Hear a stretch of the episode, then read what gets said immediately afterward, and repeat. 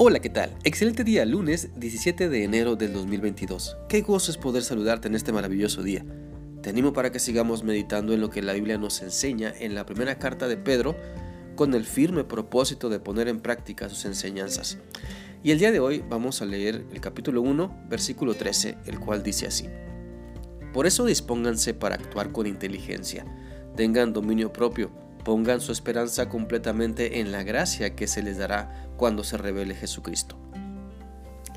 Por medio de este pasaje de la palabra de Dios se nos está insistiendo sobre la importancia de tomar con seriedad el hecho de que debemos ser santos, es decir, vivir apartados para Dios, vivir esforzándonos cada día por dejar atrás todo lo que es nocivo para nuestra relación con Dios, nocivo para nuestra relación con las demás personas y para nosotros mismos.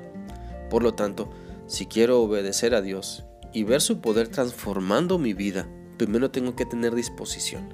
Tengo que poner todo mi esfuerzo en vivir como, como Dios quiere que yo viva y no satisfacer los deseos del pecado que mora en cada uno.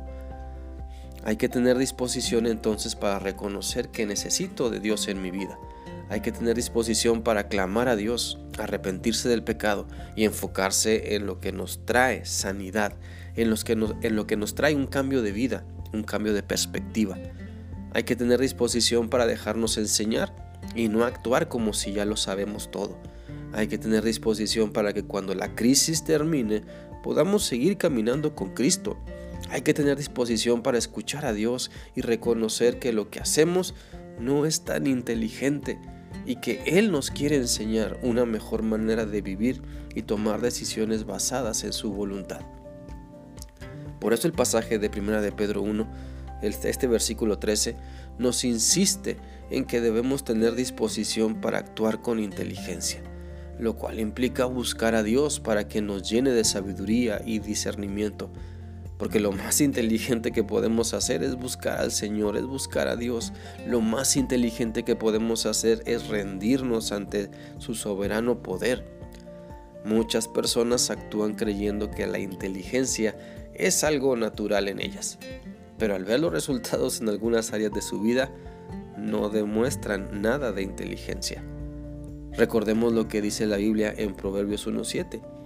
Todo el que quiera ser sabio debe empezar por obedecer a Dios, pero la gente ignorante no quiere ser corregida ni llegar a ser sabia.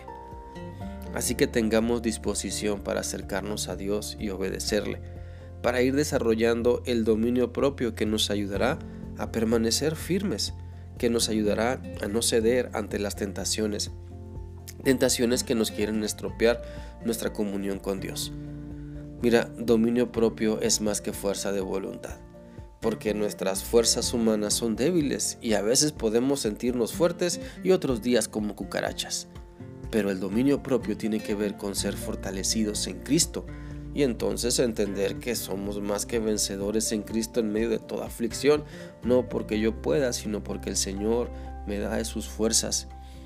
Nos hace entender también que podemos seguir avanzando hacia la meta que Dios nos ha fijado porque el poder de su Espíritu Santo nos llena de fortaleza y esperanza. Si dejamos que Cristo domine todo lo que somos y hacemos, entonces nos dará la fuerza para resistir.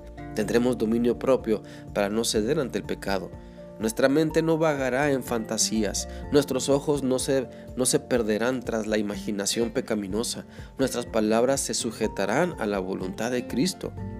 Por eso debemos depender de la salvación que Cristo nos ha dado, no despreciar su gracia, no despreciar su presencia, más bien dejar que Cristo se manifieste en nosotros para ir madurando, para ir aprendiendo la importancia de practicar lo que ya sabemos que Dios nos dice en su palabra. Por lo tanto, ¿qué tan en serio vives en obediencia a Cristo? ¿Qué tan en serio tomas la santidad en la que debes vivir? ¿Qué tan serios son tus esfuerzos por aplicar la palabra de Dios cada instante? ¿Qué tan serios son tus intentos porque Cristo cambie tu manera de pensar para que entonces puedas cambiar tu manera de vivir? Cristo quiere que le tomes muy en serio. Todo lo que Él te dice es verdad y puede y va a cambiar tu vida cuando le crees y lo vives. Por lo tanto, te animo para que tomes la decisión de seguir a Cristo con seriedad, no como un juego, sino con convicción firme, no vacilante, como lo que necesitas de vez en cuando, sino creyéndole, no como una opción más, sino como el camino, la verdad, la vida que te lleva al Padre Celestial. Cuando aprendas a depender más de Cristo, entonces tu vida cambiará y las personas a tu alrededor serán impactadas con el poder de Dios porque te has tomado tú muy en serio tu relación con Dios. Espero que esta reflexión sea útil para ti y que puedas seguir madurando en tu relación con Dios para, para que tomes muy en serio todo lo que Él pide de ti. Que sigas teniendo un bendecido día. Dios te guarde. Hasta mañana.